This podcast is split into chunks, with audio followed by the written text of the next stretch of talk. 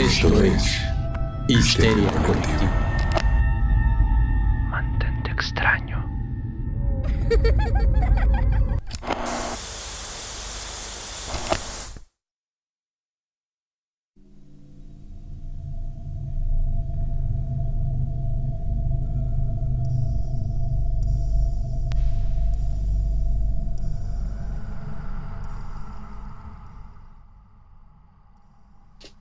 Sean todos bienvenidos a la cabina fantasma en medio de la nada, en medio de las tinieblas, en el espacio entre los espacios.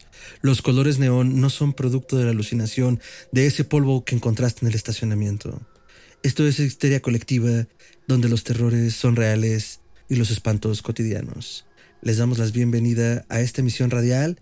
Nos hemos apoderado de su radio AM y FM y pues están listos para ser espantados con todo el terror en sus oídos. Yo soy Fernando Santamaría y aquí estamos listos con los micrófonos rojos y los audífonos amarillos para hablar de todo eso que nos asusta pero nos gusta. Quiero presentar a la mesa reñoña que se ha reunido hoy para hablar de un gran tema, el hombre, el mito, la leyenda, eh, Chuntar. Doctor, ¿cómo está?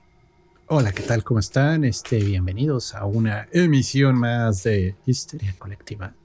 Y sí, efectivamente, no ajustan su radio. Estamos en control de las ondas sonoras que llegan a sus oídos. Así es, doctor. Entonces, también quiero darle la bienvenida bajo los audífonos más morados, más amarillos y más grandes de ese lado del condado a la barba que está creciendo porque ya no había. Ricardo Medina. Ricardo, ¿cómo estás? Hola, bien. Es- son los efectos de el COVID que nos atacó Oh, en no. esta en esta ala del edificio, pero ya estamos afuera, ya estamos bien, ya estamos muy medicados y todo todo excelente, pero muy bien, muy emocionado por el tema de hoy que está de moda y a mí lo que está de moda me gusta y me gusta montarme a las olas que son eh, pues básicamente lo que rige el mundo del podcast. Entonces, entonces muy feliz y además de tener un invitazo. Es correcto. Eh, ya te dije que no estuvieras lambiendo los micrófonos. Es que saben rico. Es que el color me hace querer morderlos. Excelente. Y pues antes de entrar duro y tupido al tema, por supuesto, vamos a invitar, ah, vamos a presentar a nuestro invitadazo, un gran amigo de Historia Colectiva que ya tiene llaves, ya es de casa. Estuvimos hablando hace no tanto sobre horror folclórico. Y en esta ocasión vamos a hablar de otro gran tropo. Pero antes de eso, quiero presentar al buen Gustavo Marcos. Gustavo, ¿cómo estás? Todo bien, muchas gracias por la invitación. Aquí sorprendido de verlos tan joviales y tan horrorosos en el buen sentido de la palabra, como siempre, todos ustedes. No, muchísimas gracias por aceptar la invitación. Eh, a Gus Marcos tal vez lo recuerden en programas como Folk Horror, eh, con sus colaboraciones también en Exocerebros, en la revista Exocerebros, que también están estrenando podcast, entonces vayan a darles mucho amor. Y por supuesto, eh, por su contenido, que nos comentaba antes de entrar al aire, que está por revivir entre la tumba y las cenizas y los errores en los discos duros en TikTok, ah, donde lo pueden encontrar como arroba leshigus. Entonces ahí podrán encontrarlo hablar de eh, diferentes criaturas, cosas que nunca existieron y también eh, toda esta criptozoología que existe alrededor de eh, lo fantástico de lo real y un poco el tema de eso en parte de cómo encontró causa este tropo del que vamos a hablar hoy, pero no queremos limitarlo a ello. Pero antes de llegar a eso, doctor, por favor, ¿qué hay en la caja de Pandora en medio de la estación fantasma? Pues la caja de Pandora ahorita tiene un color amarillo y grandes advertencias en color rojo. Peligro radioactivo. La abrimos y no pasa nada. ¿O sí? Vamos a hablar de terror nuclear. Automáticamente hemos, res- hemos respirado los polvos amarillos, virulentos y verdes y ahora todos brillamos en la oscuridad. Vamos a hablar de terror nuclear como tropo. A, a algunos estarán más familiarizados con él, otros quizás no tanto. Eh, pero en realidad el terror nuclear es algo... Depende de su edad, ¿no? Ajá, bueno, sí, depende de la edad y de los intereses. Porque, por ejemplo, pues si eres un clavado del horror, por muy joven que seas, es algo que empieza a aparecer. O a lo mejor no eres tan clavado, pero es un género que también en el cine se mueve mucho y que no se identifica normalmente así. Normalmente es más como terror apocalíptico o postapocalíptico. Eh, e incluso ni siquiera como terror, sino como fantasía. Eh, te estoy viendo hora de aventura. Entonces, eh, poco a poco lo puedes como entrever en, distintos géneros. Y si deciden irse como hacia esa beta, pues ya luego lo hacen más evidente, ¿no? Pero eso es lo que me gustó cuando se propuso el tema, que hay de decirlo, Ricardo fue quien lo propuso y yo no lo había visto como tropo así tal cual y pues la verdad es que sí existe. Entonces, este, creo que va a dar mucha carnita de sí para el programa de hoy porque como bien les decía, y esta es un, voy a citar a, nuestro querido Alberto Chimala, a quien le mandamos un saludo, porque él, eh, siempre que pienso en esto, eh, me acuerdo de lo que dice sobre los géneros. Dice, a ver, un libro, tú puedes escribir un libro o, tu editor te puede pedir un libro de amor, de, roma, de, de misterio, de suspenso, pero al final la literatura va navegando en diferentes géneros sin que te des cuenta y las etiquetas de género son más una cosa para las estanterías, ¿no? Es más un requerimiento editorial, pero puedes hablar de tantas, eh, de tantos géneros como quieras y creo que con el terror nuclear pasa un poco de eso, ¿no? Porque puedes tener de fondo la historia de un padre y de un hijo, la historia de una pareja. Eh, en tiempos recientes lo vimos con eh, The Last of Us, ¿no? Como ahora que tuvo su adaptación cinematográfica, como tocó tantas venas en medio de una catástrofe. Pero el tropo como tal habita ahí atrás. Y algo que yo mencionaba cuando platicaba con el buen Gus, pidiéndole que asistiera al programa y lo platicamos entre nosotros, también era como saquémoslo de la onda del kaiju y de Godzilla que eh, desde acá ya está un poco desgastada, aunque si es tu primera vez en este tropo, a lo mejor te sorprende que Godzilla sea terror nuclear y hablaremos las razones por las cuales los llevó a los japoneses a crear una figura de esa naturaleza. Pero vaya. Dos en particular, dos razones. sí, dos poderosas. Bastante importantes, por cierto. y kilotónicas razones. Entonces, este. Pero vaya, creo que, creo que hay mucho más que explorar allí. Pues creo que el programa puede estar muy sabroso si nos aventuramos a ello. Entonces, ¿qué es el terror nuclear, queridos amigos? ¿Quién quiere partir plaza? Mm. El buen doctor quiere partir plaza, excelente. Yo, yo, yo, profesor. A ver, bueno, ¿cómo, maestra. ¿cómo, podemos entenderlo? Este, al menos desde mi punto de vista, es el miedo a todo lo que tiene que ver con lo radioactivo, ¿no?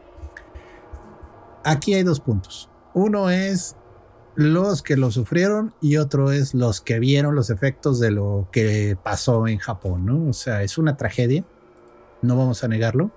De hecho, es un parteaguas, o sea, a partir de ese momento ninguna guerra es igual. Todas las guerras entre las grandes potencias ya se vuelve un tema de van a usar las armas nucleares o no van a usar las armas nucleares, ¿no? Eh, obviamente la visión de la tragedia desde el ojo de los japoneses es terrible, es abrumadora. Eh, sin meterme en Godzilla, porque digo, Godzilla es muy divertido, pero tenemos este, pues, sin meterme en géneros de en el anime, por ejemplo, tenemos la tumba de las luciérnagas, para chillar un rato. Ah, ah, ah, espérate. ya, sacaste, ya sacaste las bombas kilotónicas también tú, espérame. Y, y, tenemos este, esta pueden verlo en YouTube, es desagradable, grotesca y dolorosa. Se llama Gen el, descalzo. Eh, en inglés es Barefoot Gen. Y es precisamente el momento en el que cae la bomba. O sea, y sí, la gente se derrite. no os cuento. O sea, en, la ah, en la animación la gente se está derritiendo, así como si fueran de plastilina. Es horrorosa ese momento, pero digo, es necesario. O sea, al final de cuentas, marcó a la cultura japonesa ese nivel, ¿no? Por otro lado, bueno, los gringos, por mucho que digan que no, sí tienen un tema de culpa bien pesado, de un día nos va a tocar a nosotros y en cierto sentido nos lo merecemos. Ya los demás culturas, porque digo, no, los, no solo son los norteamericanos los que tienen las bombas atómicas, hay muchos países del primer mundo, no han vivido el horror. O sea, no han vivido el horror de ser ellos los que lo tiran y no han vivido el horror de ser los que lo reciben, ¿no? Solo tienen las bombas, han probado que funcionan, pero nunca se han atrevido a lanzárselas a otro ser vivo, ¿no? Salvo nuestro camarada Putin, que le encanta envenenar gente con radioisótopos radiactivos, pero esa es otra historia. Entonces, o sea, nace a partir del proyecto Manhattan, ¿no? De, los gringos para, para acabarse a los japoneses que ya les habían quitado por ahí un puerto hawaiano muy importante y se las avientan, ¿no? Que, eso, digo, no es reseña, Y, pero creo que estamos en los tiempos donde es relevante mencionar la peli de Oppenheimer de Christopher Nolan. No sé si la hayan visto o no, pero básicamente yo lo veo como una muy necesaria adaptación de un libro que habla de la historia de este cuate, que fue quien al final guió el, proyecto eh, o le dio como que pies y cabeza. Eh, pero hablan mucho como de esa culpa, o sea, de, y por eso se llama el Prometeo americano, ¿no? El libro en el que se basa la peli, porque en el mito de Prometeo, Prometeo le regala a los humanos el fuego y luego lo castigan por ello, ¿no? Y lo, lo tienen ahí, este, amarrado. Igual a este güey, ¿no? O sea, pues la peli cuenta un poquito de que el cabrón le da a, la especie humana el poder de destruirse a sí misma y luego lo bueno, muy, también muy chillón el güey, ¿no? O sea, como, ay, es que la comunidad científica me pateó. Pues, güey, hay cosas peores, como, no sé, que te derritan la cara, ¿no? Entonces, pues, no, no estuvo tan mal su, su, castigo, pero aún así, como que de ahí cambió el mundo, ¿no, güey? O sea, digo, ninguno de nosotros creo que estuvo ahí, pero, pero los miedos se vuelven otros cuando te das cuenta de que tu realidad bien se puede acabar por decisión de un güey 60 años más viejo que tú con un botón. El botón rojo, o sea, eso de apretar el botón se volvió tan clásico del terror nuclear. Podría mencionar, este, es una película de Kubrick muy buena, se llama El Doctor Insólito o Doctor Strangelove o Cómo aprendí a dejar de temerle la bomba. Tiene escenas muy buenas esa película. Este es famosa la escena en la que el que iba llevando la bomba en el avión, la bomba se atora y entonces se pone a brincar encima de la bomba y se cae con toda la bomba y se va montando como si fuera un toro para estrellarse, ¿no? Como Homero. Es un tributo en Homero. Ah. Qué belleza. pero lo divertido de esa película es que Kubrick nunca le dijo a este actor que estaba filmando una comedia. Se consiguió al cowboy por ah. excelencia y todos sus diálogos son gritones de superioridad bélica. O sea, él, juraba que estaba haciendo algo así como pato. Un drama. Pero, pues, ah. pero llega la escena de la bomba y no había manera de explicarle esa escena sin decirle, mano, es una comedia. Es una comedia muy mórbida, pero es una comedia. Y entonces, pues le tuvieron que decir, mira, te dijimos que era un drama porque pues este, eres un actor dramático, actúas muy bien, hasta ahora has hecho pero excelente tu papel, pero pues esta es la escena final. Tú dinos si la vas a hacer. Y pues como ahora sí que se puso la del equipo y se echa esa escena que es icónica del gringo montando la bomba como un toro mientras se precipita hacia el vacío, ¿no? Y yo creo que es una visión satírica un poco de esta visión del vaquero norteamericano que llega e impone el paz a punta de plomazos, ¿no? Pero ahora a punta de bombazos. Y pues sí, simplemente se volvió el deterrente más grande que, que hemos tenido. Claro, tenemos tantos deterrentes que podemos acabar con la Tierra tres veces, pero el punto está que esa época, ese miedo de en cualquier momento pueden salir las bombas, eh, formó a toda una generación. Vaya, los rusos y los gringos, la crisis de misiles, todo eso que pasó en Cuba, tiene mucho que ver con este miedo, ¿no? A ser bombardeados con bombas atómicas y la tensión que se llamó esta guerra fría por las guerras periféricas que estaban librando las grandes potencias, justo por no llegar a este punto de quiebre donde, o sea, somos lo suficientemente machos para ver quién tiene más bombas, pero no somos tan pendejos como para un enfrentamiento nuclear directo, eh, al menos durante los últimos, eh, bueno, durante los 50 años que duró aproximadamente la Guerra Fría, ¿no? Entonces, eh, para pensar, colegas, Gus, el terror nuclear pues, como, como dijo Ricardo, ¿no? Me he convertido en la muerte, el destructor de mundos, dijo el Oppenheimer, ¿no? no fíjate que hace unos días encontré un meme bastante, bastante chistoso, que me hizo bastante sentido porque decía, y, y, lo tengo aquí, Oppenheimer sintió culpa por crear la bomba atómica cuando se enteró que el comedian la arrojó sobre Japón casi matando a Wolverine y provocando el nacimiento de Godzilla. Entonces, cuando lo leí dije, sí, o sea, sí, la, realidad es que sí, hace sentido, pero, pero yo creo que, eh, bueno, la, realidad más allá de todos estos tópicos que, ahorita abordaremos, pues es que justamente veníamos de, de aquello que, que, llaman los gringos como, como el famoso fin de los tiempos, ¿no? O sea, el término de la, de la Segunda Guerra Mundial, 1945, lanzan a Little Boy y a Fatman hacia pues Japón. Ya lo, también lo decía, lo decía Ricardo. Este, hablando de que ya les traían las ganas por lo que pasó en, en Pearl Harbor, ¿no?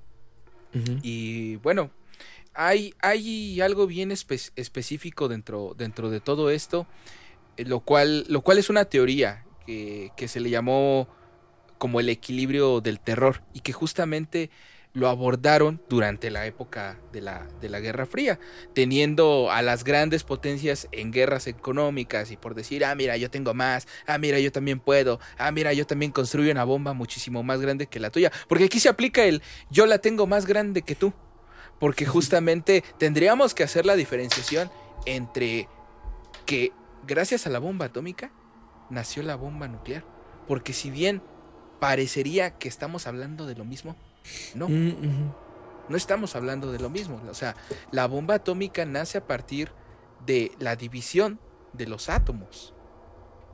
Y la bomba nuclear nace a través de la integración, a través de, la, de lo que conocemos con la fusión nuclear. Fusión.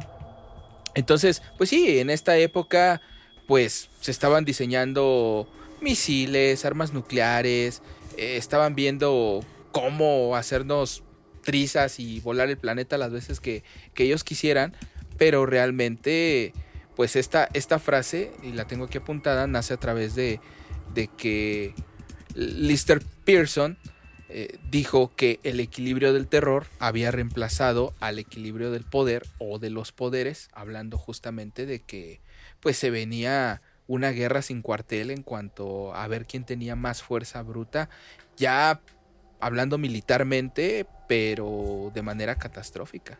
Entonces, es un terror bastante grande, es un terror que, que como ya lo dijo el doctor, está bien constituido en cosas eh, como pies descalzos, ¿no? Esta animación que de verdad es, es tremenda en la tumba de las luciérnagas.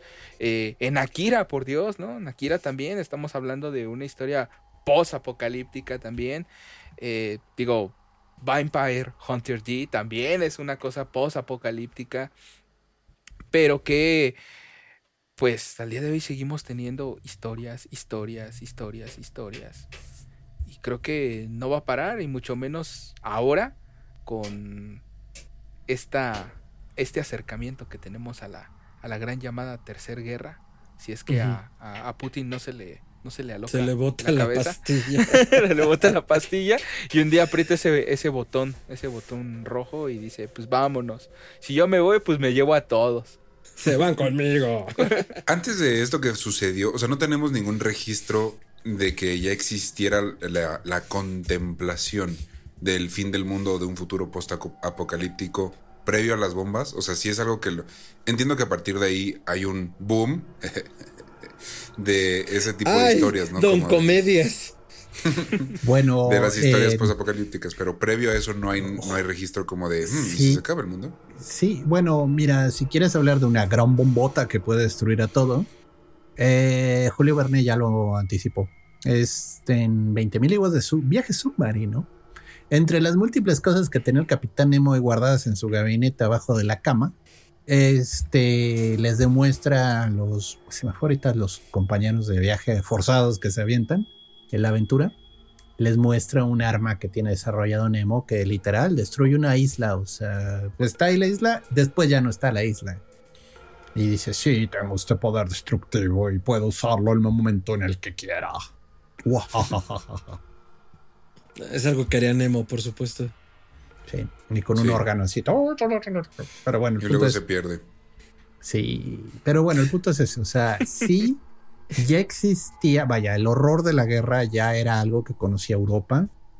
No a nivel de lo que es la radiación y la fuerza nuclear, ¿no? Pero el punto es, este, ya entendían que, pues, para cómo iban las cosas, cada vez iban a tener bombas más grandes, cada vez iba a ser más pesado el asunto, y que solo era Sí. cuestión de tiempo para que algún demente desarrollara un arma que sí matara a todo el mundo. Porque vaya que el horror de la Primera Guerra Mundial, el horror de las antes de la Segunda Guerra Mundial, ya habían vivido unas cosas que dices, no, hombre, eso es producto de pesadillas. Que ya El nomás gas. era como, como actualizar tu iPhone, ¿no? Pero ellos actualizaban el búnker. Así como, no mames, es que ahora es nuclear el pedo, puta, güey. Ahora ponle este lámina de Plomo. techo de lámina. De como Zuru. No, pues, de hecho, los norteamericanos en los 50 vivían con estos simulacros de ataque nuclear. O sea, a los niños en la escuela les decían qué hacer. Las Eh, casas la- te las vendían con bunkers. Sí, varias casas eh, tenían su sótano blindado de plomo, supongo. Y la gente acumulaba este raciones, platas, o sea, lo, cual era como completamente estúpido. O sea, en el caso de una verdadera expl- no es que en serio, en el caso de que cayera una verdadera bomba nuclear, eh, no solo queda el lugar inservible, o sea, quita tú lo inservible, realmente ya estás hablando de una destrucción total de tu entorno, que te puedes quedar encerrado un año suponiendo que te durara la comida y no te murieras de falta de oxígeno, o sea, pudieras filtrar de alguna manera todo, eh, ¿a qué sales? ¿A qué sales? O sea, pon tú que no hay radiación ya para matarte, suponiendo.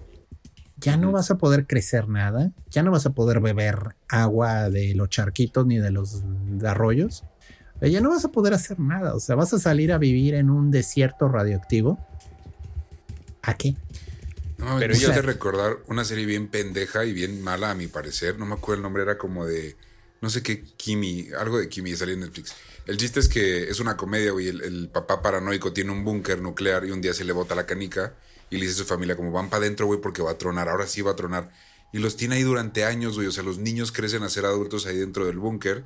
Y luego el papá se muere y dicen, pues ni pedo, güey, vamos a salir porque pues también se nos acabó la ración, ¿no?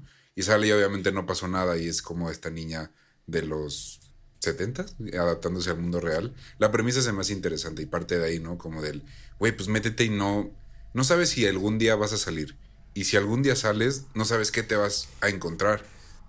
Pu- Puede Yo- haber zombies. Yo recuerdo una película muy, muy parecida, pero con Brendan Fraser, que se llama Mi novio atómico, Blast from the Past. Y la verdad, ajá, o sea, es una premisa muy interesante y al final bastante torcida, aunque al principio es una comedia romántica pura y dura. eh, de qué pasaría si. Y ahorita lo que decía el buen doctor era eh, a qué sales. Y estaba buscando, eh, creo que ya lo encontré, lo compartiremos muy probablemente en las notas. Encontré en Reddit hace un tiempo un subreddit. Eh, Reddit es un agujero de conejo que yo no había conocido y ahora no puedo salir de allí. Eh, me asusta, pero me gusta. O sea, es como. Son como las TED Talks, pero eh, en crack. Entonces, bueno. eh, volviendo al punto, Pero sin por ahí hay- fuente. Créeme, güey. Entonces, este. había un güey que decía. eh, la pregunta era esta, ¿no? ¿Cuál creen que pueda ser como un buen consejo que le ayude a alguien a sobrevivir lo que sea? Y un güey dice, güey, les voy a decir cómo sobrevivir a una bomba nuclear. O sea, y, y cómo salir en el intento, ¿no? Y en, un- en un punto de, de- de su manual hablaba de eso. Decía, lo importante es que puedas primero sobrevivir a la onda de choque. Si encuentras dónde meterte y sobrevivir, y te dice como dónde puede ser, ¿no? Sobreviviendo a la onda de choque, creo que decía que tenías que dejar pasar 72 horas para que los niveles más altos de la primera radiación bajaran lo suficiente. Y era como, ahí ya puedes salir, pero tienes que correr hacia algún otro lugar. O sea, porque si te quedas allí, la exposición sostenida es la que te va a matar. Pero en ese momento, si sales antes de eso, te va a matar el salir. Entonces decía, bueno, tienes esto y tanto tiempo para llegar a un lugar relativamente seguro. Ahora, como bien dijiste, Reddit es un fuentes brotantes.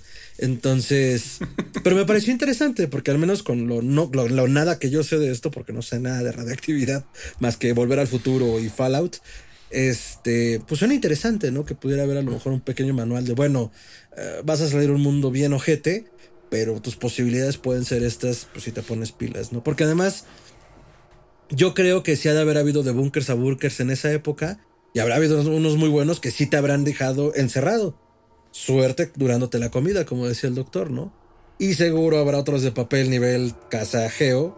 Nada en contra de las casas geo, pero una tabla roca en un búnker no creo que te va a proteger de un fat boy, ¿no? Entonces, eh, fue toda una cultura de, de- de- de este miedo nuclear y que luego también nació toda una generación que no entendía muy bien qué era ese miedo porque era heredado y tenemos cosas como volver al futuro, ¿no? La radioactividad era rara, quizás un poco peligrosa, pero al final divertida, ¿no? Pero... No, y, la- y- y es que es la energía del futuro. O sea, vaya, Exacto. también, también hay que bajarle un poquito el miedo, ¿no? O sea, sí, las bombas atómicas horrorosas. Pero también comenzó a haber todo este tema de espérame, espérame. Pero si esto lo metemos a un reactor, podemos generar energía ilimitada para todos, ¿no? Claro. Y sobre Sí. todo muchos dólares. El Sí. poder de los soles en la palma de mi mano. ¿O Es que es? justo, justo, justo es eso. O sea, ahorita que tocaste el tema económico, pues los manuales lo sabía, los bunkers lo sabía. Pero es que básicamente se creaban a partir de, ah, ¿no te quieres morir? Te lo vendo. Mira, ahí está, ¿no? Digo, ustedes ahorita dieron un montón de ejemplos. Yo me acordé del capítulo de Malcolm donde encuentran... Gran episodio. donde encuentran justamente que su casa tiene un lugar para resguardarse. Y tienen su, su comida y tienen ahí hasta una foto de, de Kennedy, ¿no? Y Hal está así como de, ah, John, las cosas han cambiado mucho. La realidad es que no han cambiado tanto. O sea, solamente nos han cambiado los, me- los miedos para podernos vender el miedo de forma diferente. Y en este sentido, pues la neta, es que ya, ya también lo mencionabas eh, al inicio, o sea, ¿cuántos productos no se han creado a, a través de eso? Y Y- digo, y más allá... todos- No, no, no. Más allá de eso, pues, por ejemplo, ¿has escuchado también la teoría de que Bob Esponja también es parte de, de un accidente Claro. nuclear? Sí, Claro, por pues el atolón, atolón de bikini. de Sí. Bikini, donde se hacían las pruebas nucleares en el Océano Pacífico, ¿no? De Francia y, y de Estados Unidos. No.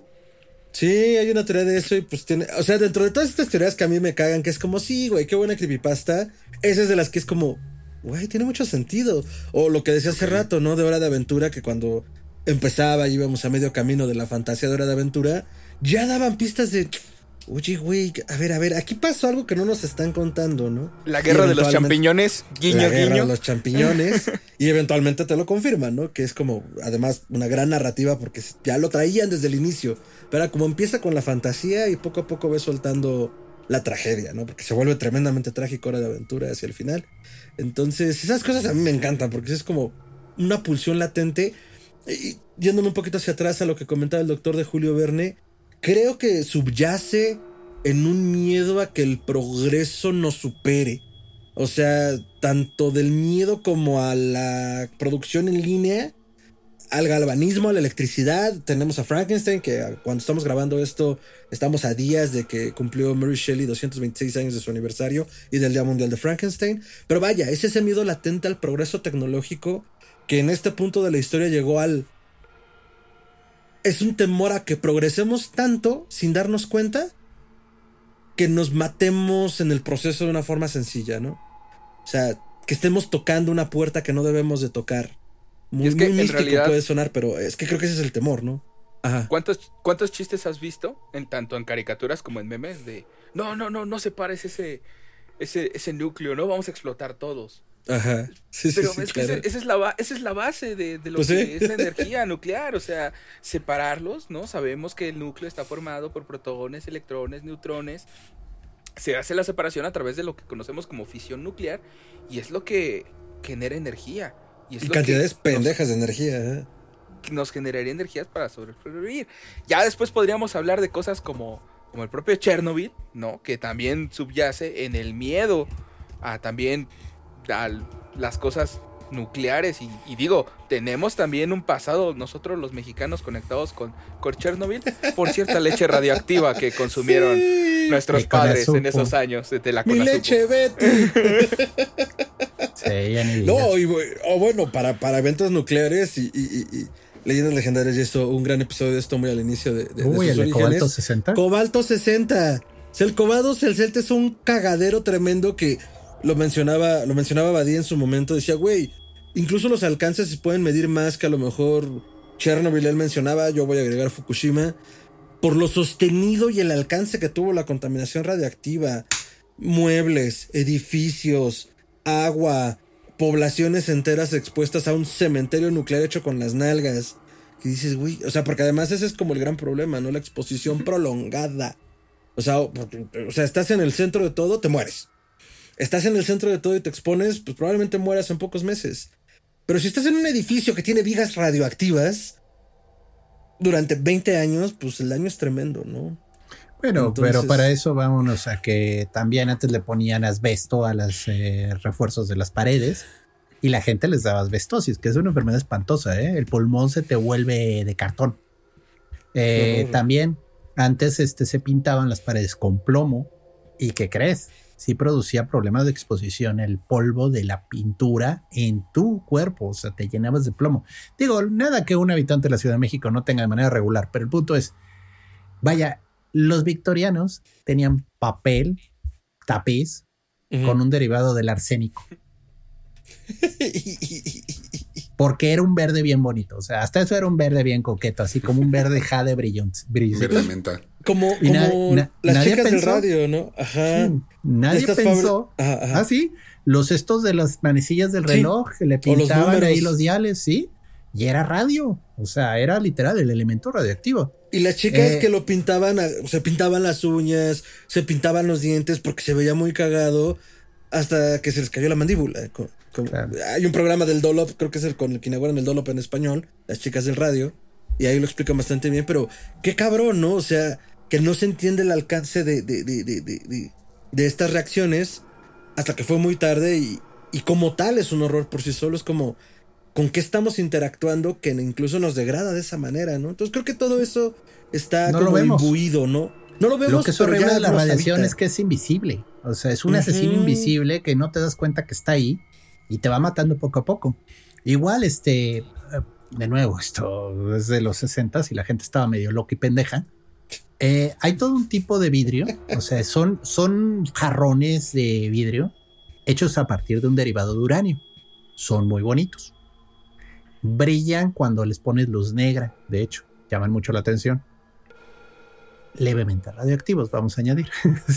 Quiero de- uno. No, de hecho son artículos de coleccionistas, o sea, porque la gente se asustó y los rompió, entonces eh, sí Claro. existen. Y no son tan peligrosos, o sea, siempre cuando no se te ocurre estar comiendo en eso diario, puedes tenerlos en un eh, valle, en un anaquel y no te va a contaminar, o sea, es muy poca la radiación, pero Ya lo sí que busqué, se ve increíble. y luego también a es de los 50 bueno, no sé si a ustedes les tocó, porque sí estoy más viejo que ustedes, lo lamento. Pero este, los kits de química Mi Alegría y que el microscopio Mi Alegría, no sé si les tocó. Bueno, Sí, a En- mí sí. en- Yo tuve un juego en- de química. en, Mira, Estados- mamá, es radio. en Estado- en Estados Unidos, en los 50, salió un juego así tipo tu juego de energía nuclear, Mi Alegría. Claro, es otra Sí, compañía. No.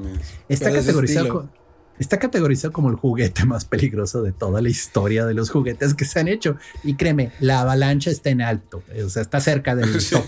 Pero este, este le ganó porque incluía isótopos radioactivos para que probaras con ellos. Y traía tu No. contador Geiger y podías ahí estar jugando con esa madre. Se o sea. llamaba, justo, ya me acordé si lo he visto.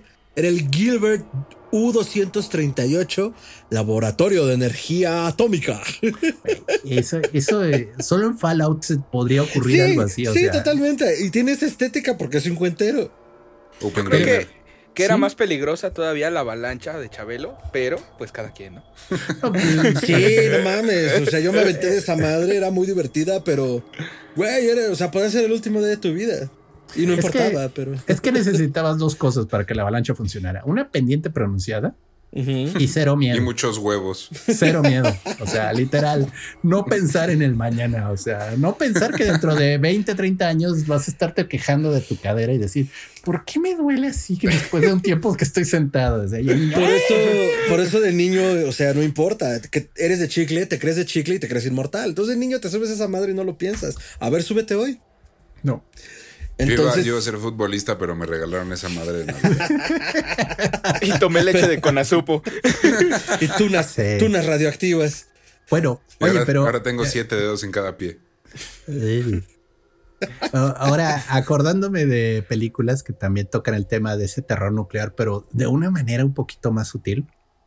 Eh, no me acuerdo, creo que la segunda del planeta de los simios es en la primera, que es increíble el momento en el que se da cuenta que la Tierra es la Tierra, ¿no? O sea, ese planeta de los simios es en realidad la Tierra en el futuro. Ah, sí. Y güey. da con este culto que tienen el último misil así y lo adoran como Dios. Pero nadie Ah, no entiende que sí, es una secta subterránea de humanos, pero así como si fuera la religión católica con un misil como Dios, ¿no? Pero nadie entendía que era eso. Y entonces el protagonista en esta desesperación de este mundo ya vale carajo, o sea, no hay manera de rescatar esto. Explota la bomba en ese momento y destruye todo, o sea. Qué No lo he visto, me acordaría. Ajá. Gran, Yo gran, tampoco, no me suena. Pero si es el planeta de los simios. Sí, es una, creo que es la segunda. O es sea, que hubo varias eh, viejitas. La primera que fue la de. Mm. Era Charlton ah, sí, no, Heston, no, ¿no? Sí, Charlton Heston. No, no, no es con sí las modernas. ajá. O sea, Ah, que digo, ok. la- la- las modernas están divertidas, pero no, esta está bien distópica. O sea, No. es súper triste. O sea, es esa desesperación de, pues si no es el mundo de los humanos, que No se mueran los changos horrorosos subhumanos. ¡Pum! Y ¡boom! Voló todo. y, Ay, y bueno, no es precisamente atómico, pero la estrella de la muerte es literal condensando todo el terror de la energía nuclear. Ahora en una nave que va viajando por el espacio destruyendo planetas, ¿no? Claro. O sea, o sea, vaya, es como la escalada lógica. O sea, bueno, ya podemos destruir el planeta. Ahora, ¿cómo podemos hacer más desagradable esto?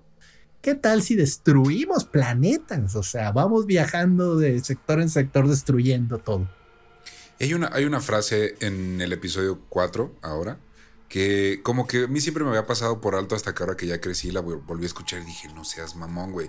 Que es Obi-Wan cuando van en la nave y dice, siento raro, güey, como si un montón de, de como, si, como si millones de voces de, de, repente, de pronto se extinguieran. Dices, Gritaran Ajá. en unisono y se extinguieran en un segundo. Eso. Güey. Es como- "Fuck, fuck. O sea, como que... Oh, no. Oh, no. Oh, Ay, sí. Sí, Oye, Ese sí es el verdadero porque- escucho borroso. Amame también arroz. También arroz. Oye, güey.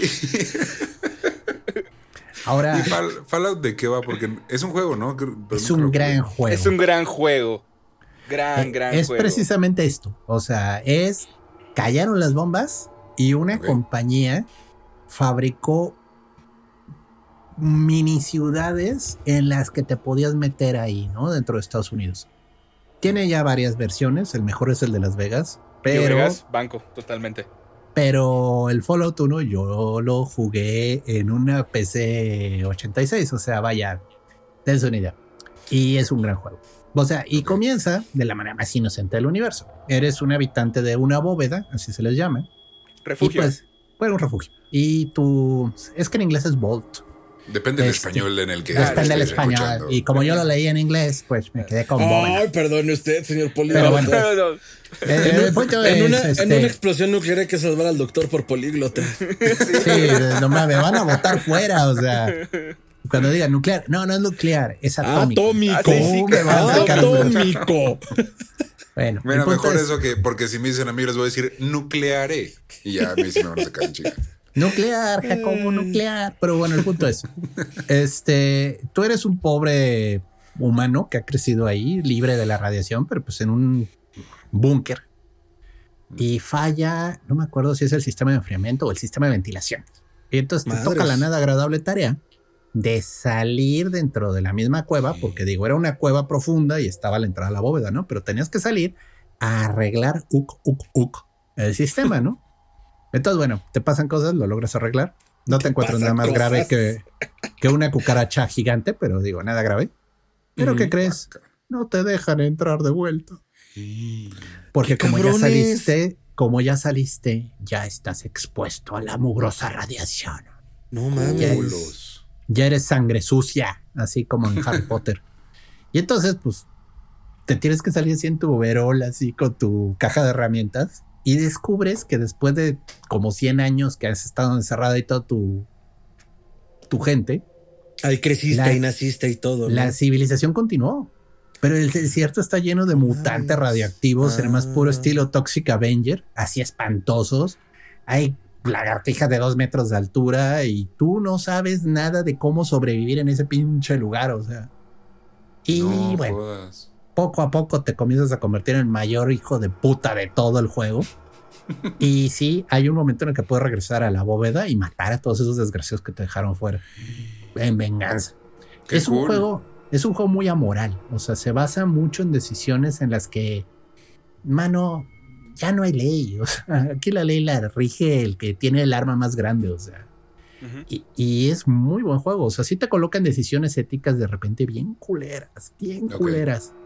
Porque a veces los monstruos no son monstruos, o sea, hay gente que incluso muere y no muere, se convierte en gules, que son como zombies radioactivos, pero algunos no son pendejos, se quedan con su intelecto, solo que son inmortales en un cuerpo todo como Munra, ¿no? Me mama como lo cuenta el doctor, pero no están pendejos. Ay, No, ay, no, es- se es- les Nomás mueve. parecen. Es que es, No, que es así. Es que si hay No, ghouls agresivos creo, que te quieren comer, o sea, ese es el punto. Entonces de repente te encuentras un ghoul que no te quiere comer y dices, no, tranquilo, hermano, o sea, nomás me morí y me quedé así, o sea, discúlpame. Y se le cae la mandíbula. Sí, casi, casi, o sea, sí, se están pudriendo en vida, o sea, y, y pues obviamente en las que pasa por ciudades, que no son más que pinches pueblos del viejo oeste, pero versión radioactivo, no aceptan a los gules, porque pues, pinches gules. Eh, no, no, no, te encuentras una sociedad hecha de cabeza, o sea, de cabeza, fanáticos religiosos, gente que cree que tiene la razón, un demente que todavía tiene una bomba atómica en su sótano, o sea, cosas así. Y Las Vegas es el mejor de todos, porque te encuentras hasta cultos de Elvis Presley, hasta Ah. este, sí, sí, sí, pues, súper distópico todo.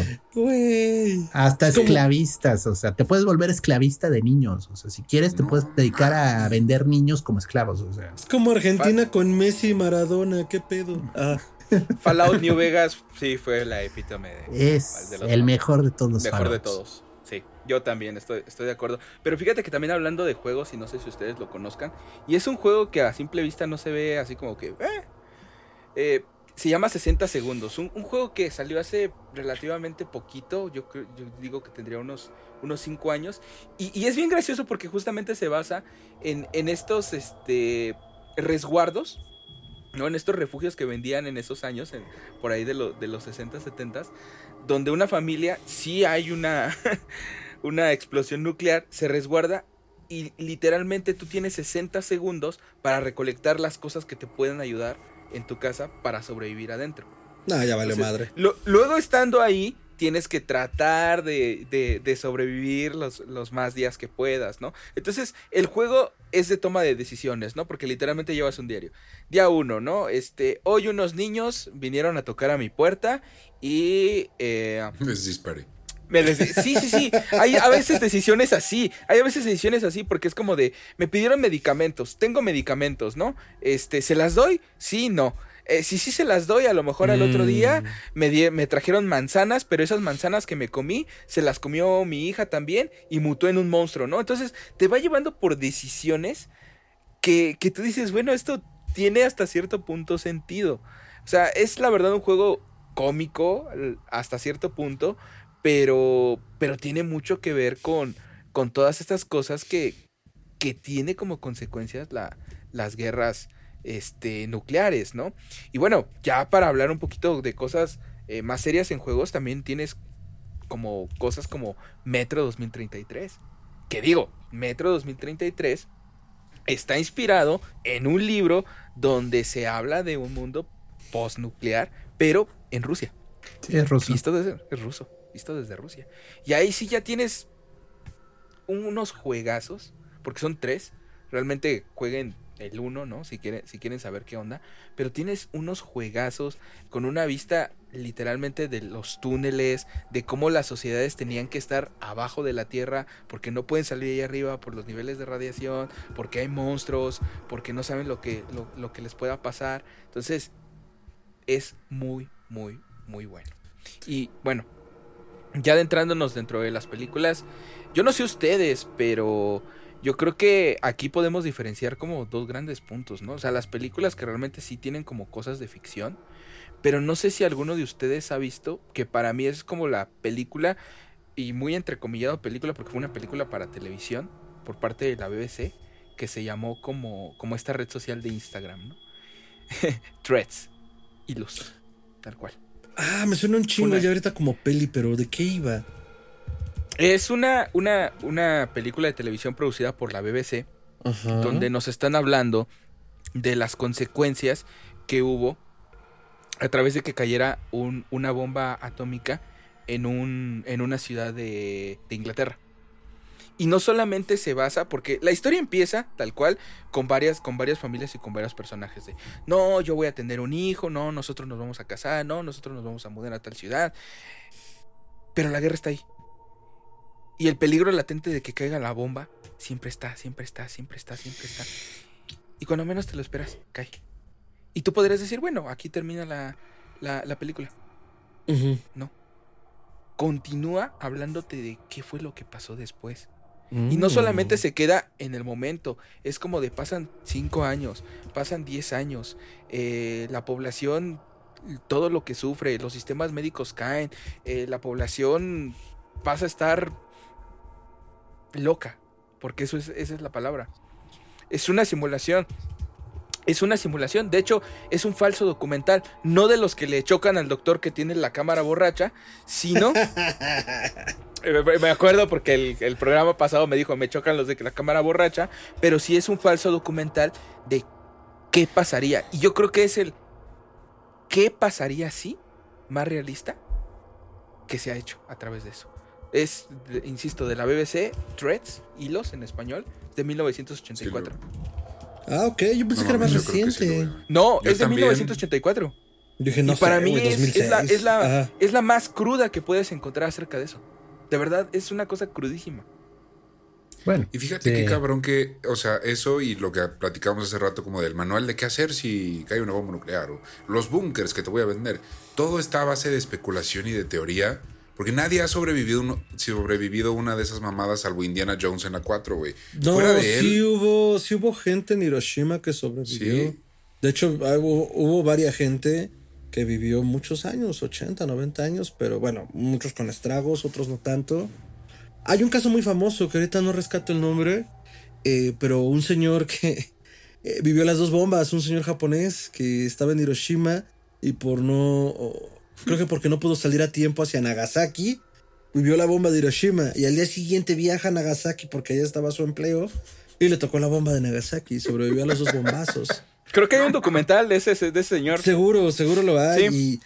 Y, y creo que Cinépolis sacó un reel, eh, colaboración no pagada, pero si quieres pagarnos Cinépolis no pasa nada. con ese güey, No, con un señor japonés que vivió la bomba atómica de niño y que después migraron a, a la Ciudad de México y lo entrevistaron y vio, bueno, estuvo en una exhibición de Oppenheimer y lo entrevistaron.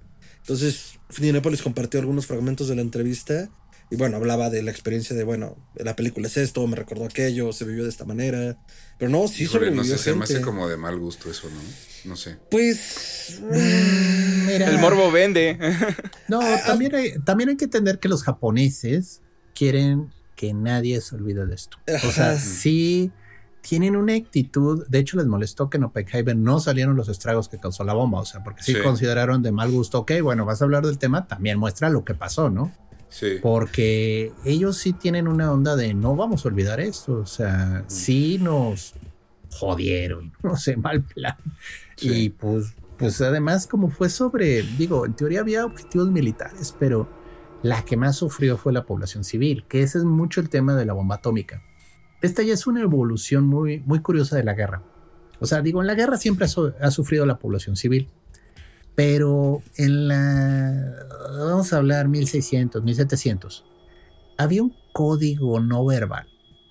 De los ejércitos se dan en la madre, tratas de evitar que los civiles sufran lo más posible, ¿no? Obviamente saqueos y problemas va a haber, pero la bronca está entre soldados contra soldados. Irte sobre los civiles es muy cobarde. O sea, era una onda no verbal que tenían así como todos los ejércitos, bueno, salvo Atila el Uno y todos esos pendejos como Genghis Khan, ¿no?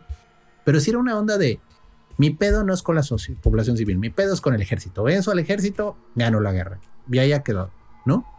Pero conforme fue avanzando la noción de la guerra, cada vez iban más sobre objetivos civiles.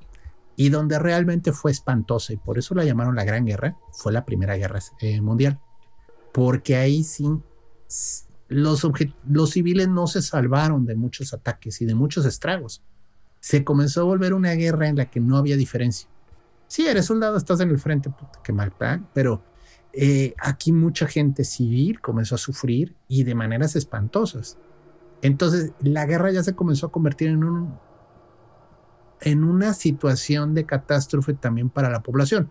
Que vaya, muchas veces pasaban los soldados, destruían todo y dejaban a la población en la ruina y en la miseria y se morían de hambre, pero no era como que específicamente vamos a destruir el lugar, ¿no? Y no, con la guerra ci- mundial comenzó a pasar eso. Y vaya, ni se diga en la Segunda Guerra Mundial, que también se fueron sobre los civiles. Eh, entonces, la bomba atómica, lo que es lo más desagradable y lo más terrible de ella, es que no respeta. No respeta. O sea, entonces destruyes el objetivo militar, que no sé, supongo que verán pastilleros de barcos o algo así que tenían ahí, pero pues te jodes a toda la población civil en un radio de 30, 40 kilómetros. O sea, es así como de, oye amigo, como que tantita madre, ¿no? Que eso fue lo verdaderamente terrible del impacto de Hiroshima y Nagasaki, que destruyeron población civil que dio gusto. Y las secuelas de las enfermedades y todo lo que desarrollaron después estuvo espantoso. Entonces sí fue así como de, oye, ¿yo qué? O sea, vaya, estaba en el país que estaba en guerra, pero esto se siente muy personal, o sea, me, me atacaste a mí, no atacaste al objetivo militar, o sea, jodiste toda una ciudad. Todavía sobreviven y las guardan las famosas sombras de Nagasaki, no sé si las conocen. Sí, son Sombras Oh, de. Hiroshima.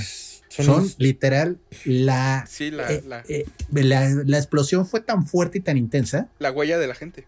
que dejó carbonizada a la persona en la pared. Entonces queda una mancha de hollín así de que tiene una silueta levemente humana, ni siquiera se le ve así. Es así, nomás la sombra, ¿no? Como si le hubieras dado un flashazo duro, ¿no? Pues como en Pompeya, ¿no? También se dio ese efecto en, la- en algunas paredes. Sí, pero el punto es esto fue atómico, ¿no? Entonces sí fue así como Popeye es una tragedia natural, o sea, estalló el volcán, ups. Aquí de plano pues, un idiota tiró una bomba, o sea, ups. Entonces, pues sí, o sea, quedó de ti una mancha en una pared, así a ese nivel, o sea, puro hollín es lo único que quedó de ti, o sea, qué espanto. Eh, ahora, esto también influyó muchísimo en lo que luego fueron los superhéroes, ¿no? Eh, todo lo que fue Marvel Comics, DC Comics después de la Segunda Guerra Mundial, prácticamente los superpoderes venían por 90% radiación. Entonces, los cuatro fantásticos fue radiación espacial, ¿no? Pero radiación. Hulk, Ah, radiación, rayos el gamma. Hulk. El Hulk, prácticamente Hulk es un eh, tema de una bomba, en vez de atómica, era una bomba gamma, ¿no? Y, y yo creo que el Hulk es un muy buen ejemplo del tema de la destrucción, o sea, es una bomba, es un arma de guerra, es un arma destructiva, y lo que produce es este gigante musculoso destructivo, o sea, que solo piensa en destruir y esté enojado todo el tiempo, ¿no? Es Y entre más se enoja, más aumenta su fuerza. más fuerte, es the, the mother Hulk gets, the stronger he is. Hulk Smash. Y bueno, pero el punto es, la, la alegoría es, la guerra no deja más que destrucción, o sea, y gente muy encabronada, vamos a dejarlo de una manera muy amable, o sea, porque no creo que los japoneses hayan perdonado a los gringos, o sea, no es algo que se puede perdonar. Y precisamente ah, para alegorías, pues ya lo mencionamos. Al principio, está Godzilla. Godzilla, Godzilla nace a partir de la necesidad de, de que se vea los estragos causados por la bomba atómica. Le dan forma a la destrucción atómica en un monstruo reptilesco, ¿no? Y que lo despierta justamente esto, la bomba como tal. Sí. Y entonces viene toda esta explicación de los monstruos radioactivos que son producto de crecimiento mutante raro. Pero al final de cuentas es eso, es una alegoría de la guerra atómica. O sea, Que- porque que el aliento de Godzilla es radioactivo, es por lo que recuerdo bien, ¿no? Sí, y, y que si me preguntas a mí, fíjate que más allá, digamos, de todas las, estas películas que han salido de Godzilla y en lo que se convirtió el cine de Kaijus, porque después se convirtió en todo un movimiento, ¿no? Eh, y podríamos hablar de que también, creo que eh, en estos días también se estrena la nueva película que de hecho ya tiene, ya tiene como dos años que salió de Ultraman, ¿no? También ya se, Mm, también. se estrena también. Eh, creo que la versión que, que nos puede permitir más el eh, ver el horror de lo que sí fue Godzilla, creo que es Shin Godzilla, la de 2016. Dirigida precisamente por un señor Sazo, y me puedo persignar al decir su nombre, Hideaki Anno. O sea, hace Evangelion. Evangelion. Podríamos, podríamos hablar de Evangelion, lo que ustedes Uy. quisieran, ¿no? Pero creo que la visión que toma Hideaki Anno para crear este Godzilla que al principio parece amorfo y después va creando y, y que después incluso está lleno de personas carbonizadas y moviéndose. Nada, para mí es una chulada de película. Y creo que es lo que representa mejor lo que fue Godzilla, lo que, lo que fueron las bombas atómicas. ¿Y en qué momento le dijeron, pues pónganlo contra el chango? Ah, no, bueno, eso ya es Bueno, la pues ya necesidad de. Hollywood de hacer una historia, o sea, y de vender el producto. Tú sabes que la primera de Godzilla contra King Kong tiene dos finales. No mames. Sí, No. la primera, ¿eh? La primera, no la última que sacaron. Ajá. Este, Sí, sí. para el mercado gringo gana King Kong, para el mercado japonés gana Godzilla. Godzilla. Ay, claro, tiene todo el sentido. Uh. Ay. ¿cómo somos, cómo somos bien frágiles como sociedad. Ay, como la roca que nadie le puede ganar por contrato. Ay, qué risadera. Hmm. Y precisamente a partir de Godzilla también se crea todo el cine de monstruos gigantes. También, ah, sí, este, las hormigas gigantes que nos van a, que nos van a atacar por la radiación. Ah, sí, las arañas gigantes que nos van a atacar por la, por la radiación. Sí. Se crea Sí. a partir de esa necesidad. El famoso cine B, ¿no? Que eran películas de bajo presupuesto, de segunda función. Sí. Y pues era, casi siempre era por radiación, ¿no? O sea, ¿por qué las hormigas crecieron? Radiación. ¿Por qué los zombies se levantaron? Radiación. O sea, comienza a ver toda una explicación de que la radiación lo hizo, ¿no? La radiación es el producto de lo que se descontrola. O sea, es este temor irracional de no lo entiendo, es peligroso. O sea, esto ya destruyó dos ciudades de una manera horrorosa. No me importa que me digas que la planta nuclear es segura. No me siento seguro viviendo al lado de ella. Pues simplemente lo que acaba de pasar con Fukushima, que trataron el agua pesada. Técnicamente, yo no soy un técnico nuclear de la gran ciudad, como Mero Simpson, pero eh, se supone que es segura para arrojarla al agua. Pero a ver, dile a la gente, hazle entender que lo quiera. Pues obviamente te van a decir que no. Eso es radiactivo y radiactivo va a la muerte. No me importa cuántos filtros le hayas pasado, ¿no? Perdón, te interrumpí, pero es que me pareció muy relevante porque, pues, es que uno que es un usuario de a pie dices, no, espérate. Eso No, pues de, de hecho es interesante porque Japón, siendo el país que sufrió estos ataques nucleares, eh, tienen una planta atómica. O sea, es increíble cómo piensan que pueden contenerlo, piensan que pueden controlarlo. Y el problema de Japón es que es una isla chiquita, o sea, tristemente pues no tienen terreno, o sea, no tienen dónde poner una pues, no. atómica. Vaya, Estados Unidos está lleno de terreno, entonces pueden llegar, obviamente si les explota una va a ser una tragedia, pero hay más espacio. Aquí no, estaba al lado del mar. Eh, si recuerdo, ocurrió el sismo, fue fortísimo y además luego llegó la marejada. Entonces destruyó el, toda la zona y hubo una grieta que hizo que se escapara la radiación. Sí, hubo, Entonces- una, hubo una grieta y falló el sistema de enfriamiento y voló el reactor. Entonces, a partir de ahí, si recuerdo bien, el ministro de Japón dijo, vamos a apagar todas las plantas nucleares. O sea, ya vimos que pues es más riesgo que beneficio al final, ¿no? Estamos arriesgándonos mucho. Y es fecha que tienen Fukushima, o sea, es un gran foco rojo que no logran parar, ¿eh? O sea, la manera en la que contuvieron este Fukushima fue que le echaron concreto hasta que dejó de derretirse el concreto. Entiérralo. Sí, pues es que es la. Tengo dedito. Pues es que con, con- con lo cabronamente inestable que es, parece, parece broma, ¿no? Pero es una solución muy primitiva la que tienes. Entiérralo hasta que se apague esa madre en Sí, sí. cientos, Si no lo miles de veo, no millones de años, ¿no? ¿Sí? Y deja tú de si no lo veo, no pasó. No hay nada más que hacer. Es como, échale, echa, haz un ojito, échale cal y entiérralo. O sea, güey. Sí. Eh, Es una solución muy mafiosa, la verdad. No, pero, pero Me Pero está no hay generando otra. problemas. Entiérralo. Y no hay Es otra. que- de nuevo, cuando andas en hipótesis de lo que puede pasar con un reactor fuera de control, porque de nuevo, en Oppenheimer hacen el chiste, pero también las plantas atómicas tienen sus riesgos. Hay una película, de hecho, gringa de toda esta época, que se llama El síndrome de China. No sé si se lo saben, pero es si el reactor se sobrecalienta lo suficiente, puede penetrar la Tierra y hacer un agujero que salga hasta el otro lado en China. Tren rápido, güey. Ahí está. Solución. No. Convierte el problema en una solución. No, pero prácticamente destruiste el planeta en ese proceso, o sea, porque créeme, un Jamás agujero de lado a lado. No mames, jamás se me había ocurrido que podía ser un hoyo de ese tamaño. Virga. O sea, no es una explosión, simplemente se No. vuelve una bola tan caliente, tan candente, Por la reacción. que comienza a bajar derritiendo todo a su paso. Y técnicamente nada lo detendría. Porque Ni no hay un calor de la Tierra. no hay nada semejante calor a un núcleo atómico. Digo, es un sol en miniatura. O sea, sería más caliente que el centro de la Tierra. Probablemente. No mames. Imagínate, estaríamos como, me sudan las patas. ¿Por qué tenemos que saber todo lo que hace tu cuerpo? Déjalo, solo quiere llamar la atención. No, en serio, el suelo está muy caliente. Ay, perdonen, amigos. Este, nos apagamos y viajamos a la era de hielo. Este, que también son inviernos nucleares que se pueden dar naturalmente, pero eso es para otro día. Ah, me gusta mucho este viaje que hemos hecho y que acabemos brillando color verde y azul. Un saludable color verde y azul, diría el señor Burns. Eh, si estás en el formato de video en cualquiera de las plataformas, podrás ver que yo no pude evitar poner al chico fisión y al hombre radioactivo. Eh, santos protones. No es necesario maldecir chico fisión. Y pues creo que es eso, ¿no? O sea, como este ir y venir dependiendo también culturalmente dónde hayas crecido, tus referentes.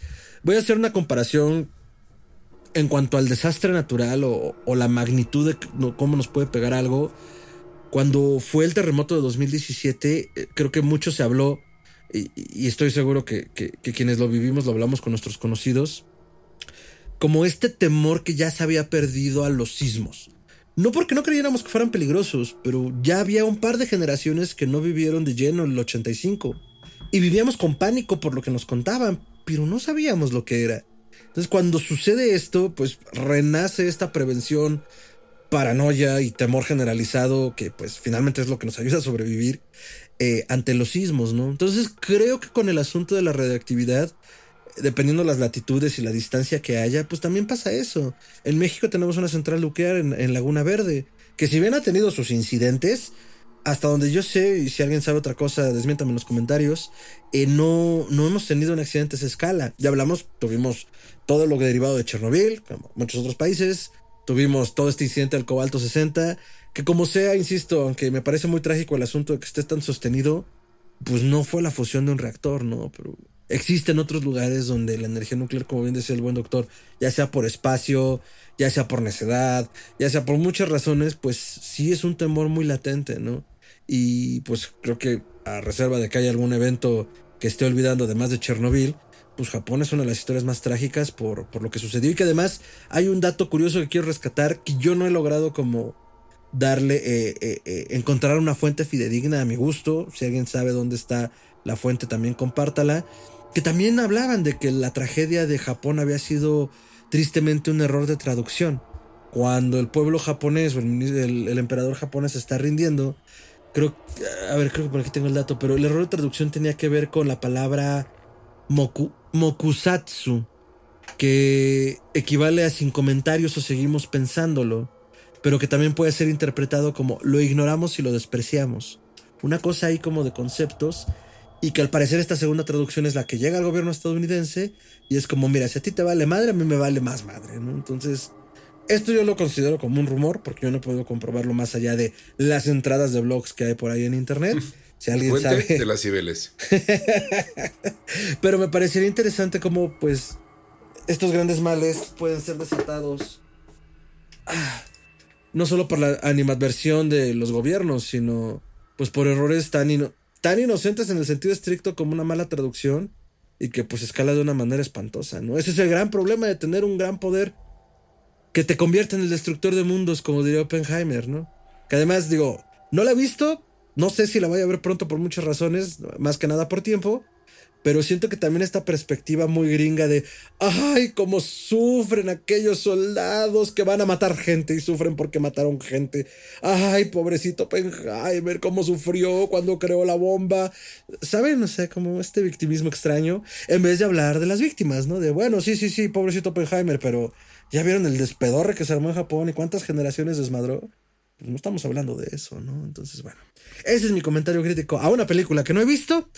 Y este, dicho esto, y a través de este viaje que nos ha dejado un saludable cobalto 60 en las venas, eh, queridos amigos, es tiempo de los comentarios de cierre. Si tienen algo en el tintero que dicen, esto tengo que decirlo porque si no eh, voy a sonar sandía y voy a sonar y me va a caer pesado, es el momento.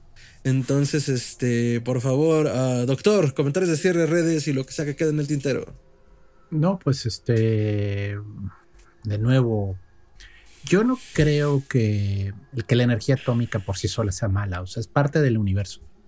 Quizás el problema es que como seres humanos en nuestro nivel actual de evolución, quizás somos un poquito aventurados y temerarios a la hora de manifestar el uso de esto, ¿no?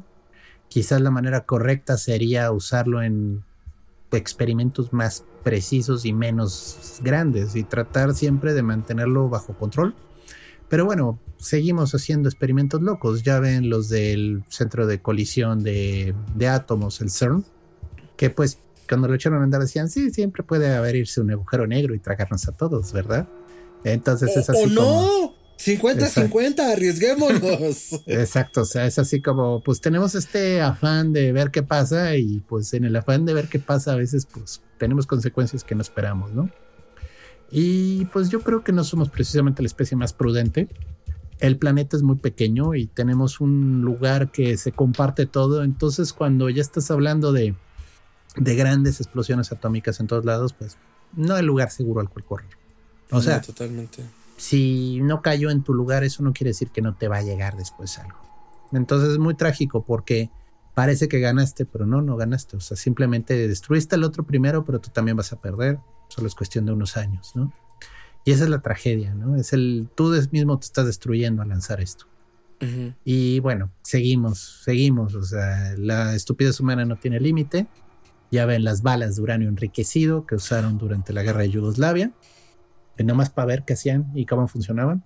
Y sí, efectivamente son muy buenas. O sea, derriten el, las paredes como si fueran de mantequilla, pero pues dejan el lugar radioactivo. Así que qué divertido, ¿no? Ir a, ir a, tirar tu basura nuclear a otro país y matar. No ir a balacear nuclearmente. Deja tú tirar tu basura. Es como a huevo. A ver, échale. No, no mames. No, no sé, no lo concibo. Ah, perdón. Sí. Sí, es que es tan denso el uranio que la bala literal es como usar este un cuchillo de mantequilla y partir una viga o partir un muro de concreto como si fuera de pastel. O sea, es, raro, o sea, es pensar que se puede hacer, pero sí, sí se puede hacer. Para que vean que no, no todo tiene que ser pequeñas explosiones de nucleares, o sea, puedes joder bastante lanzando isótopos radioactivos en forma de municiones. Claro. Y, todo, y todavía la comunidad europea está enojada porque usaron esas armas y muchos soldados que estaban en, eh, abajo en infantería desarrollaron cáncer por consecuencia de unos aviones gringos y helicópteros gringos lanzando mansalva. Pero bueno, hasta aquí mi comentario. Eh, redes me pueden encontrar en Twitter como chuntaromelquicd, que eso es arroba chuntarome. Ahí es donde pongo luego mis comentarios, comparto memes de gatitos y de tablillas de maldición egipcias. Ahora sí que lo que ustedes gusten, ahí hay.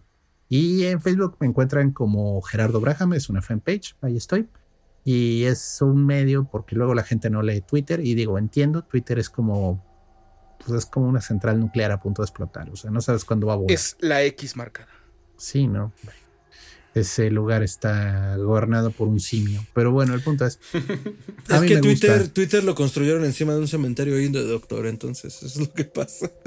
Pues yo creo que sí. A mí me gusta Twitter, o sea, la verdad se me hace una plataforma que me gusta el modo en el que te puedes expresar, pero no sé cuánto va a durar eso.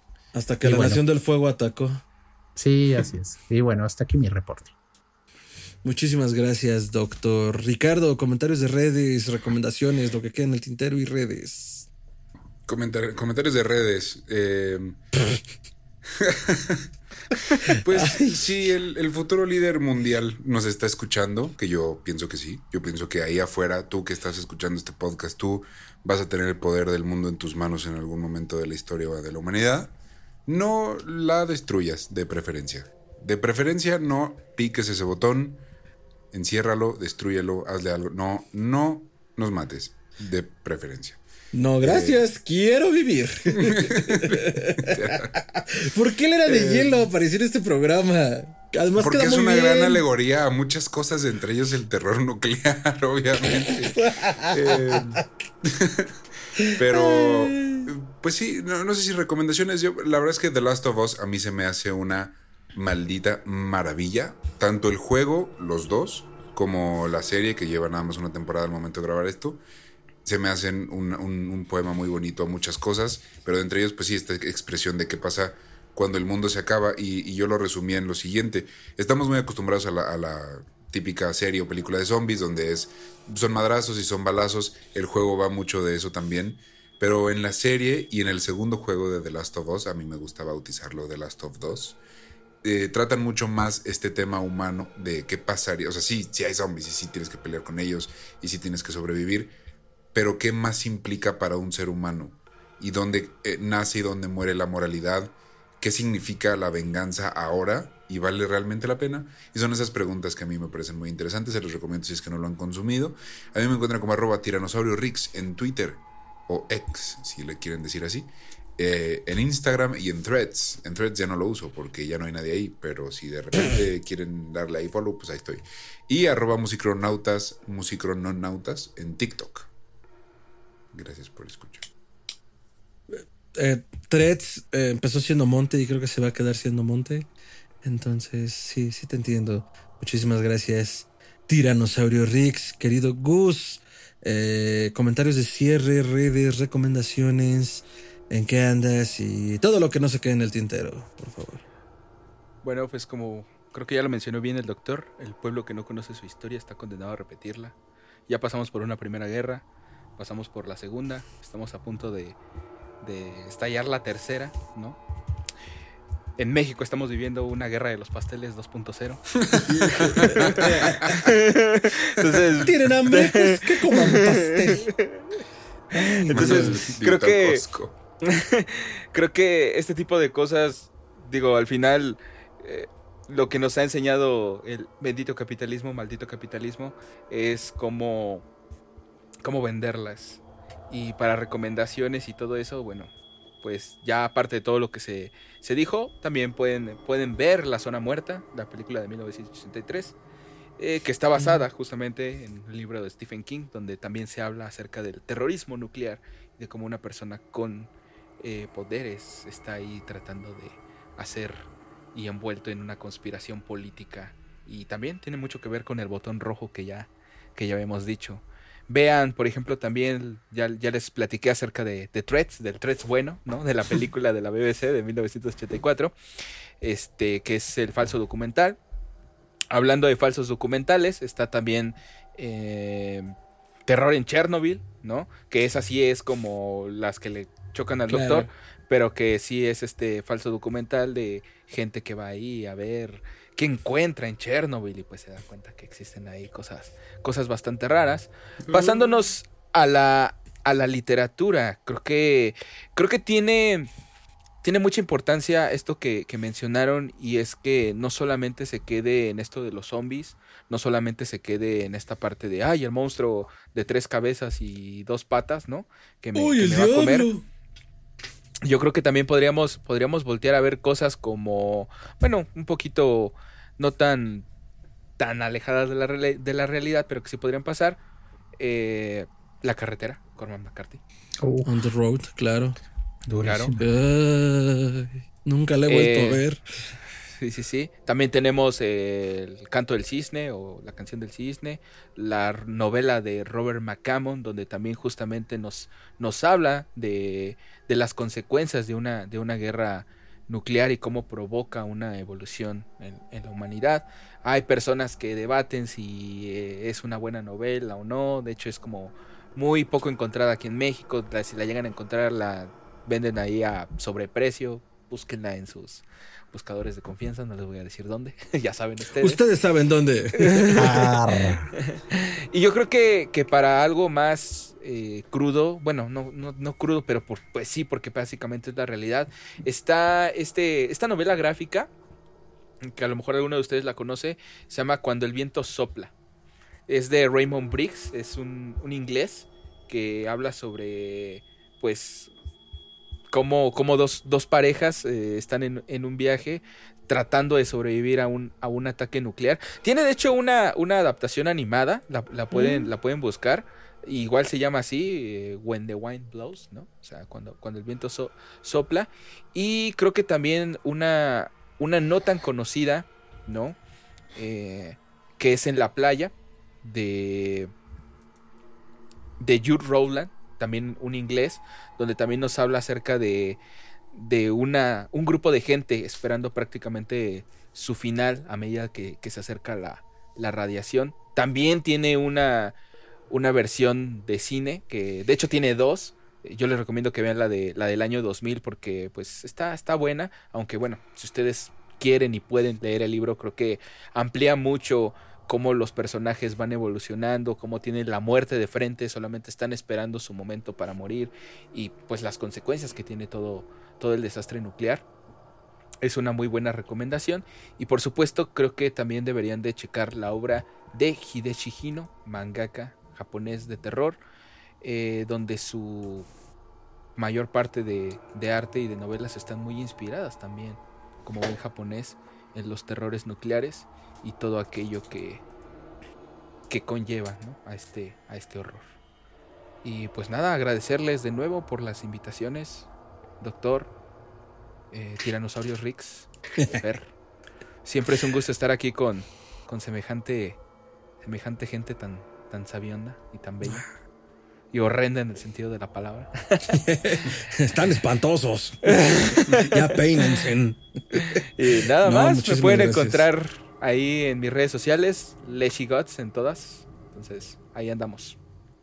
Excelente. Muchísimas gracias, Gustavo, por darte una vuelta por acá, por hacerte el tiempo, por compartir. Este. Y creo que, justo ya encaminando eh, a mi comentario muy brevemente, mm, queda mucho espacio digo, no, nos tratamos de enfocar como a la parte eh, nuclear, pero da pie o más bien se marida con un género también muy, muy amplio que es totalmente el postapocalíptico, ¿no? O sea, que ya también se versa sobre, sobre otros escenarios, sobre otro tipo de tragedias, que al final todas acaban con, bueno, la humanidad valiendo sorbete. Pero en este caso queremos explorar particularmente el tropo de lo nuclear, dados las tendencias y lo de moda, y que además es uno que al menos yo no he notado que se hable del todo como por sí solo, sino como una gran parte del terror apocalíptico, postapocalíptico.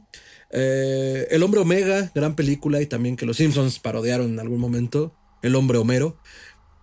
Entonces, este, habla también como de este último sobreviviente en la faz de la Tierra después de una catástrofe nuclear, pero que misma historia, ¿no? O sea, la civilización de uno u otro modo sigue, pero no como él la conoce y pues pasan cosas, ¿no? Entonces, eh, esa sería una recomendación que puedo dejarles a Camero. Hay un relato que a mí me recomendaron, y esto es algo que no suelo hacer, recomendar algo sin haberlo leído. Pero de donde viene la recomendación creo que es de mucha confianza y creo que podremos discutirlo una vez que este programa se haya emitido y seguramente yo ya lo habré leído y también aquí mis coetáneos. Pero nuestro querido amigo Manuel Piñeiro, a quien le mandamos un buen saludo, eh, alias la lechuza ciega, este, me recomendó uno que se llama 12, 12 puntadas o 12 puntos en la espalda de un hombre muerto y que tenía que ver con el tema. Entonces lo voy a soltar aquí de John Landslade. Me costó un huevo encontrarlo, porque además justo como dice Gus, son unos libros o unos cuentos que luego ya no se editan, a lo mejor no tienen tanto, pero a la gente que es muy rapaz y muy mercenaria, pues le mama especular con los libros. Shame on you si eres de ellos. Entendemos que tendrán cierto valor, pero luego encuentras libros de 7 mil varos, 15 mil varos y dices, no, a ver, también tranquilo, brother. Pero bueno, este libro yo lo encontré en una antología este, en inglés, en español está medio complicada la cosa. Pero eh, si podemos encontrar en qué lugar del internet podemos hallarlo, se los compartiremos también. Porque sí se ha complicado un poquito. Entonces, este, o si alguien lo tiene por allí, pongan en la caja de comentarios qué le ha parecido y dónde puede estar. Pero bueno, esos son las dos, mis dos centavos hacia el final, después de todo lo ya comentado y dicho. Y por supuesto, pues lo que sea que quieran comentarnos, compartirnos sobre el tropo y el tema, lo que sepan, lo que desconozcamos o de lo que nos hizo falta hablar, pues pueden aventarlo por acá. A mí me pueden encontrar como arroba mantra con y la tiene doble al final en todas las redes. Y Histeria Colectiva Podcast lo pueden encontrar como arroba histeria horror en todas las redes sociales y pues en donde sea que escuchen podcast. Entonces, eh, compártanos por acá también eh, comentarios y añadiduras y nos pueden escribir a contacto arroba colectiva podcast para sus sugerencias colectivapodcast.com, por supuesto. Ahí se me fue. Este, y compártanos sus comentarios, sugerencias, añadiduras, temas de los que les quisieran que hablemos. A veces nos tardamos un poquito, pero lentos pero seguros vamos a irlos abordando. Y pues creo que sin más por el momento dejamos nuestros audífonos y nuestros micrófonos eh, desvanecerse en medio del bosque de la estación fantasma. Y nos escuchamos en una siguiente emisión de amplitud modulada. Doctor eh, Ricardo, Gustavo, audiencia, Muchas gracias y mantente extraño.